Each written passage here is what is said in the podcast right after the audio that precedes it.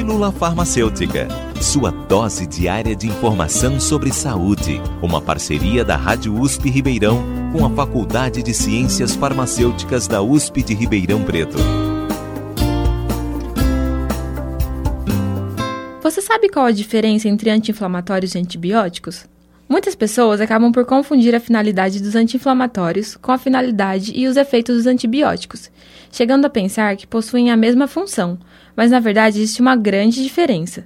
Os antibióticos são indicados para casos onde existe uma infecção causada por bactérias, como por exemplo na tuberculose, a pneumonia, a sífilis, entre outras.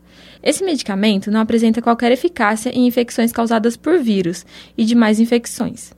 Já os medicamentos anti-inflamatórios possuem três funções: a anti-inflamatória como a principal e ainda as funções analgésica e antitérmica. A inflamação é um processo natural do corpo humano e é uma resposta que nosso organismo apresenta quando sofre algum tipo de lesão. Essa resposta se caracteriza por células que são recrutadas para o local onde está ocorrendo a inflamação, e isso gera efeitos no nosso corpo, como o edema, a dor e a febre. Os anti-inflamatórios foram criados para ajudar a diminuir esses efeitos causados pela inflamação, aliviando esses sintomas, Ambos os medicamentos podem ser usados juntos e de acordo com a necessidade do caso, e sempre seguindo a orientação médica. Mas é importante entender que um não cumpre a função do outro, apresentando finalidades diferentes.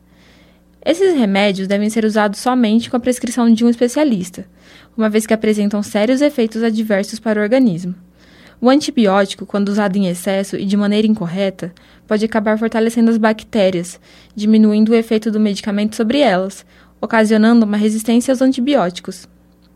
O uso indiscriminado de anti-inflamatórios pode causar efeitos colaterais graves. Nunca se automedique ou repita uma receita prescrita anteriormente. Se você tiver dúvidas sobre os anti-inflamatórios, procure o profissional de saúde mais próximo.